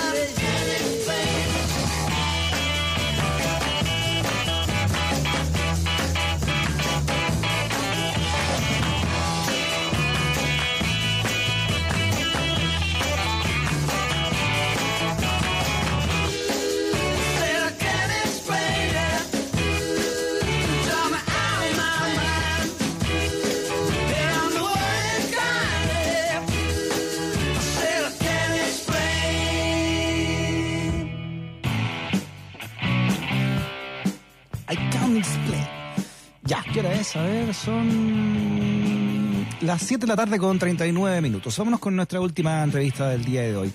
Fíjate que entre toda la vorágine ¿no? política que hemos vivido, el Senado aprobó en forma unánime el proyecto que limita los plásticos de un solo uso y que se han disparado durante la cuarentena por la masificación de este material en el delivery de alimentos y productos en general. La iniciativa pasó a la Cámara de Diputados, a una, una gran noticia. Vamos a hablar de este tema con Javiera Calisto, que es directora de la campaña de contaminación marina de Oceana, Chile. Javiera, ¿cómo estás? Bienvenida a Razones Editoriales. Hola, buenas noches, Freddy. ¿Cómo, cómo tomas esta noticia, Javiera? Estamos muy, muy contentas ah, aquí en Oceana. Es una gran noticia y especialmente porque, eh, como tú bien decías, tuvo un apoyo transversal, tanto del gobierno, de la derecha, de la izquierda, así que estamos muy entusiasmados para que pase rápido en la Cámara de Diputados y pronto sea ley. Ya. ¿Qué, qué falta para, para eso, no para que sea ley? ¿Qué otros trámites faltan allá en, la, en el Parlamento?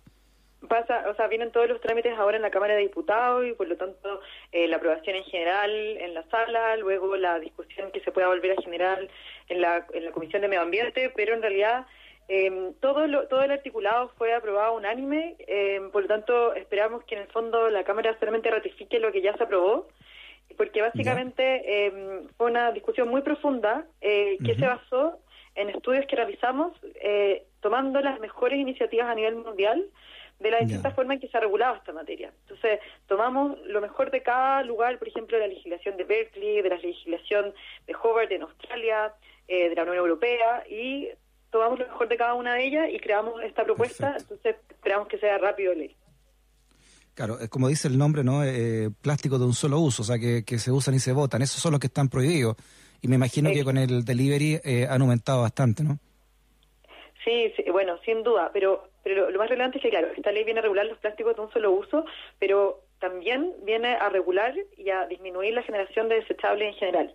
El día que vamos a salir, que esperamos todos que sea muy pronto, eh, cuando uno se siente en un, algún establecimiento de expendio de alimentos, como restaurantes, ¿aló me, me escuchas? Perfectamente. Ah, ya que se genera un eco, pero bueno, en los restaurantes, los cafés, las cafeterías, los bares, eh, cuando nos sentemos a, comer o, a almorzar en esos lugares, nos van a tener que dar productos reutilizables. No importa de qué material sea, pero siempre tienen que ser reutilizables, o sea, que se laven y que se vuelvan a ocupar. Y luego, claro, para el delivery es donde la primera regla es que no se podrán entregar plásticos, o sea, entonces se va a poder entregar papel, cartón, aluminio, bambú, etcétera, o plástico certificado. ¿Cómo es eso, plástico certificado? El, plástico certificado es un plástico que es realmente mejor para el medio ambiente y que se preocupa de dos cosas. Primero, que no venga de petróleo. O sea, sabemos que el 90% del plástico viene del petróleo y eso implica grandes impactos para el calentamiento global, para el cambio climático y por lo tanto la idea es que no vengan de, petróleo, sino que vengan de fuentes renovables que no afecten al medio ambiente. Y por otro lado, eh, lo segundo, eso es lo que nosotros llamamos el pasado del plástico. Por otro lado, hay que preocuparse también del futuro del plástico, que es la forma en que el plástico, eh, en el fondo, es tratado. Sabemos que hoy en día los plásticos tradicionales se mantienen en el ambiente por cientos y cientos de años eh, y fraccionándose, y por lo tanto eso produce que, estemos prácticamente consumiendo microplásticos. Entonces, este plástico va a tener que ser degradable en, en compost, ya sea caseros o industriales, y va a tener que, en el fondo, degradarse en el plazo máximo de un año. Mira, o sea, ya hay tecnología que, que inventó ese plástico más degradable. Exacto, ya existe mucho, mucha tecnología que, por ejemplo, hace que podamos generar plástico a partir de la cáscara del huevo, sin necesidad de ocupar ah, petróleo. Y hoy en día incluso hay eh, plásticos que se degradan en ambientes naturales. Para en el fondo tener todo esto controlado, bueno, el Ministerio de Medio Ambiente se comprometió a desarrollar toda una política de compostaje a nivel nacional. Entonces eso va a hacer que también nosotros, las casas, los departamentos, los lugares que no tengan compostaje, puedan llevar los, eh, los plásticos compostables a estos eh, a estos lugares para que sean efectivamente compostados, compostados y no, cree, no queden microplástico en el ambiente. Javiera, ¿cuánto plástico consumimos acá en Chile, no? ¿Y cuál es el nivel de contaminación que existe en el país con los plásticos? Sí, eh, la, cifra eh, oficial es que Chile consume 8 millones de toneladas de plástico al año y eh, lo, realmente relevante de esto es que hay una serie de estudios que demuestran que mientras más desarrollados son los países, más plástico y más basura en general producen. Ah, pero pero las cifras eh, em, alarmantemente demuestran que Chile está produciendo basura y plástico como un país altamente desarrollado, cuestión que no se condice con nuestro Producto Interno Bruto. Entonces, por eso que es tan importante y por eso que la ley es tan completa, porque no solamente eh, regula los plásticos de un solo uso, sino que además tiene la generación de todo tipo de residuos. Entonces, no es la idea por ejemplo, dejar de generar botellas, eh, por ejemplo, cucharas plásticas y cambiarlas por cucharas de otro desecho. No, la idea es la reutilización. Claro. Oye, eh, y, todo esto, todo este servicio hay de reciclado en algunas comunas de plástico, de vidrio y de, y de papel, eh, ¿realmente funciona bien? Bueno, hay muchos mitos atrás del reciclaje de, de, todo, pero en particular del plástico. O sea, porque en el fondo cuando nosotros empezamos a desarrollar este proyecto de ley nos dimos cuenta, oye, mira, está la ley RED, está la ley de bolsas plásticas, tenemos varias leyes, pero vamos, ¿esto previene realmente la generación de los residuos? Una serie de estudios demuestran que los residuos encontrados en las playas, un 75% corresponden a plástico. Y de estos plásticos, son plásticos pequeños, de bajo valor, que son muy difíciles de reciclar la, teoría te dice que todos los plásticos son reciclables, pero la, la práctica te dice que no, que eso no es así, porque ese plástico tiene que ser recolectado primero, tiene que ser clasificado, porque recordemos que los plásticos no se reciclan todos juntos, entonces realmente no hay negocio para nadie hacer eso. Entonces la respuesta que te dicen a nivel mundial es que ese plástico no se debe generar, no, no tú no debes, tiene que ser excepcional, excepcional la generación de ese tipo de plástico. En cambio, para todos los productos que estamos regulando, que son cubiertos, platos, tenedores, vasos, bombillas, botellas, hay opciones reutilizables, entonces no es necesario que sean desechables. Ya. Oye, nuestra periodista de Ciencia y Tecnología, Iván Alice Martel, te envía la siguiente pregunta. Dice, si uno en la casa no tiene una compostera o en las zonas con menos recursos donde no se tienen estas composteras, eh, ¿podría esto encarecer el precio de lo que se compra en locales de comida? Mira, hoy en día el, es una súper buena pregunta. Hoy en día, claro, el plástico, el plástico es súper barato de hacer. Entonces, pero todo el costo asociado a la internalización de esa externalidad negativa que genera el plástico no la está cubriendo nadie y la estamos pagando todo y los cálculos de, de esa cifra son altísimos. Costos en las pesquerías, en las pesquerías que se dejan los peces que consumen plástico y se empiezan a morir y se dejan de reproducir producto de esto todos los costos asociados a la contaminación y la pérdida del turismo, por ejemplo. Son costos que hoy en día la industria no está internalizando. Entonces, ahora que este plástico certificado va a ser masivo, los costos rápidamente van a disminuir. Porque hoy en día tienen que competir con plásticos comunes y corrientes que no internalizan su, su externalidad negativa, pero entonces ahora vamos a incentivar estas nuevas tecnologías y vamos a provocar que al hacerlas masivas disminuyan sus costos. Entonces esperamos que de aquí a tres años que la ley eh, en el fondo sea, sea implementada eh, estos plásticos certificados tengan los mismos valores que el, plástico tradicional. Muy bien, una gran noticia entonces para terminar el programa de hoy, Javier. ¿ah? Eh, ojalá esto avance luego. Bueno, pero fue unánime en el Senado, así que no tendría por qué tener algún tropiezo en la Cámara, ¿no? Sí, estamos muy felices. Muchas gracias por, la entrevista y esperemos que sí, pues que efectivamente eh, la, en la Cámara de Diputados eh, se tramite rápidamente. Muy bien, Javiera Calisto, directora de la campaña de contaminación marina de Oceana Chile. Javiera, un abrazo grande, muchas gracias por tu entrevista. Un abrazo, muchas gracias. Chao. Ya. Te quedes sin stop por razones editoriales. USACH 94.5, la radio de un mundo que cambia. Ya, ahí sí, que sí, que no, que no, que sí, que pase, que ya, listo. Oye, le pasa que antes de irnos, que te quiero leer una noticia que se le lo subió en MOL recién, ¿ah? Fíjate que la moneda eh, suspende el comité político con partido de Chile. Vamos hasta nuevo aviso.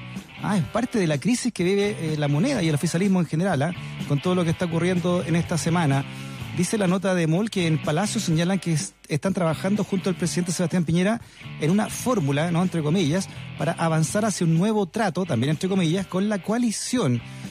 Dice entonces que en medio de la tensión que se ha producido en el oficialismo por la aprobación del proyecto que permite el retiro del 10% de fondos de pensiones, el gobierno decidió suspender hasta nuevo aviso el tradicional comité político ampliado de los lunes entre ministros y dirigentes de Chile Vamos. Según señalan fuentes de Palacio, es necesario que la coalición converse y comience a coordinarse para funcionar como tal, dice la nota, ¿no? Junto con la necesidad también de que los partidos analicen el quiebre que generó el apoyo de 13 diputados del bloque al proyecto. Dice también esta nota de EMOL que destacan que junto al presidente Sebastián Piñera se está trabajando en una fórmula para avanzar hacia un nuevo trato con la coalición. Esto tal y como anunció hoy el titular del Interior, Gonzalo Blumel, ¿no? Como dijo Blumel, como gobierno vamos a trabajar también con mucha fuerza para proponer un nuevo entendimiento, un nuevo trato en la relación entre el gobierno y la coalición. Claro, quedaron eh, muy partidas las relaciones, el quiebre fue total. Recuerda que ayer, mientras estábamos al aire, comentamos ¿no? que habían eh, por lo menos tres ministros allá en el hemiciclo tratando de hacer lobby a última hora para frenar eh, sin, eh, sin resultados positivos para ellos, estos 13 votos que finalmente fueron a dar junto con la oposición para rescatar el 10% de las pensiones. Eh. Hasta último minuto estuvo ahí, se toma como una, como una derrota directa del ministro Alvarado, que es el secretario general de la presidencia, del ministro Blumel, como también jefe de gabinete, ¿no? Ministro del Interior y también del ministro Briones, que es el que también está señalando los pecados que podría ocurrir, ¿no? Con este retiro del 10%. Y no solamente el quiebre entre, entre el gobierno y los partidos de su coalición, sino que también de en medio de los propios partidos está el asunto muy pero muy muy caldeado. Recuerda que hay varios parlamentarios del ala más dura, más de derecha de RN, que renunciaron a la bancada, al menos ocho, ¿no? por lo menos hasta la hora que estamos nosotros conversando, que han señalado que aunque no dejan de ser militantes, sí dejan de pertenecer a la bancada de RN. No sé si eso se podrá hacer en la orgánica, pero por lo menos eso lo anunciaron públicamente. Y también en la UDI eh, se produjo este quiebre con algunos diputados que votaron a favor del retiro del 10% en la UDI, los que más se cuadraron con el gobierno, también teniendo en cuenta que Blumel y Briones pertenecen a esa misma tienda, ¿no? Son los de Bópoli, que votaron en contra, eh, siguiendo ¿no? las directrices del gobierno. Bueno, por eso, por todo lo que te, cuento, está este gran problema en la, en la coalición y que tendría entonces como resultado que la búsqueda de una fórmula o el también llamado nuevo trato se suspendan estas reuniones ampliadas de comité político los días lunes. Bueno, sigo leyendo nota del donde dice que esto se produjo entonces eh, eh, luego de que el mandatario encabezara esta mañana una reunión con su comité político de ministros, a la vez que esta tarde se volvieron a juntar.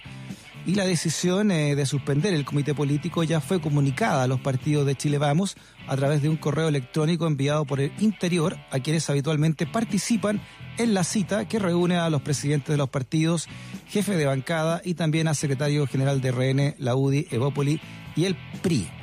Bueno, quienes tuvieron acceso al mensaje señalan que simplemente se les informó la decisión ¿ah? sin entregarse ningún detalle al respecto. O sea, fue una, según lo que cuenta acá de Molle, entonces fue una, una orden prácticamente, ¿no? Un comunicado, así como diciéndole, ¿sabe qué? Eh, hasta aquí nomás llegamos, ¿no? Y aquí de última hora, mira el quiebre que está ocurriendo en el oficialismo, no es menor, ¿eh? señala la página de Bio, Bio que mm, debido también a esta crisis de Chile Vamos, Evópoli se reunirá para analizar la permanencia en la coalición. Vaya, vaya. Nota firmada por el periodista Luciano Veloso. Todo esto está ocurriendo en este momento, que estamos cerrando el programa dice que tras los conflictos generados en Chile Vamos, luego de la aprobación de la Cámara de Diputadas y Diputados del proyecto que busca retirar el 10% de los fondos de la AFP, Evópoli citó a un consejo extraordinario donde se definirá su futuro dentro de la coalición. Aquí te hago un, hago un paréntesis. Evópoli debe estar pero muy, muy, muy eh, enojado ¿no? con sus socios de, de, la UDI, que de manera, manera abierta ¿no? y bien, bien, eh, bien brusca ¿no? en términos políticos, eh, pidió la salida de Blumel. ¿no? El comité político de la UDI se refirió en duros términos, eh, con, con, epítetos de, bien, bien, bien complicados ¿no? en, la política, frente al actuar de, y, a, la falta de liderazgo, dijo, en la conducción que tenía el ministro Blumel, que es eh, de, de Bópoli. Me imagino que por aquí van los dardos, ¿no? Bueno, dice esta nota que el jefe de la bancada de Bópoli, Andrés Molina, señaló a Bio, Bio que tenemos que pensar en nuestro futuro y puede significar cambios en nuestras relaciones. Citamos a un Consejo Extraordinario del Consejo Político donde queremos conversar y planificar nuestro futuro de evolución política dentro también de Chile Vamos o fuera de Chile Vamos. Lo que queremos claramente es pensar en nosotros, sostuvo, ¿no? Y en este sentido, dice la nota, mencionó que, comillas, creo que la gente se ha dado cuenta que somos un partido serio y al mismo tiempo creo que eso nos llama a nosotros a repensar nuestra posición dentro de una coalición que está faltando justamente a los principios básicos de una coalición. y los dichos se dan eh, tras el anuncio del ministro del Interior, Gonzalo Brumel, de generar un nuevo pacto de entendimiento tras una reunión con todo el comité político que se dio justamente luego de la votación de este miércoles en la Cámara. Claro, ¿qué pasa también detrás de todo esto? Que Evópoli eh, surgió ¿no? en la política como una renovación de la derecha, así tú quieres más liberal. Pero en esta, en esta postura, con, sobre todo después del estallido social y teniendo al ministro del Interior en sus filas, eh, se han tenido que han tenido que cargar en su historia, en su, en su joven historia de Evópoli, con, eh, con, con, violaciones a los derechos humanos, ¿ah? con informes de violación a los derechos humanos de los principales organismos que recaen en, en este presidente, pero también en su jefe de gabinete, que es el que está a cargo de las fuerzas policiales, que según estos informes cometieron esas violaciones a derechos humanos. Entonces, no es una manera, digamos, eh, muy novedosa o, de, o, por lo menos renovadora de enfrentar la política de un partido que quería marcar esa diferencia y ahora también por tener al ministro de Hacienda y al ministro Blumel, eh, también Evópoli ha sido el único, por lo menos, en esta votación última, que se cuadró firmemente con las órdenes del gobierno, no así los otros dos partidos que se dividieron frente a esto, al menos en un, en un porcentaje más más menos unos con otros. Entonces, lo que está ocurriendo en la derecha hoy es un cisma total. ¿Ah? y un gobierno también eh, inoperante en este sentido, también, además, político, de mantener a su coalición unida para poder terminar de la mejor manera su mandato o por lo menos sacar al país eh, adelante en estos difíciles momentos de pandemia. Una fronda aristocrática, como escribió hace 92 años en su libro don Alberto Edwards, ¿no? La fronda aristocrática que está viviendo la derecha chilena. Ya, 7,55. Nos vamos. Gracias por la sintonía. Recuerda que a partir de las 6 de la tarde, en punto, desde la 94.5, desde la Radio Sach, se abre la comunidad del pensamiento llamada Razones Editoriales. Vámonos con Megadeth y hasta mañana si Lennon quiere. Chao.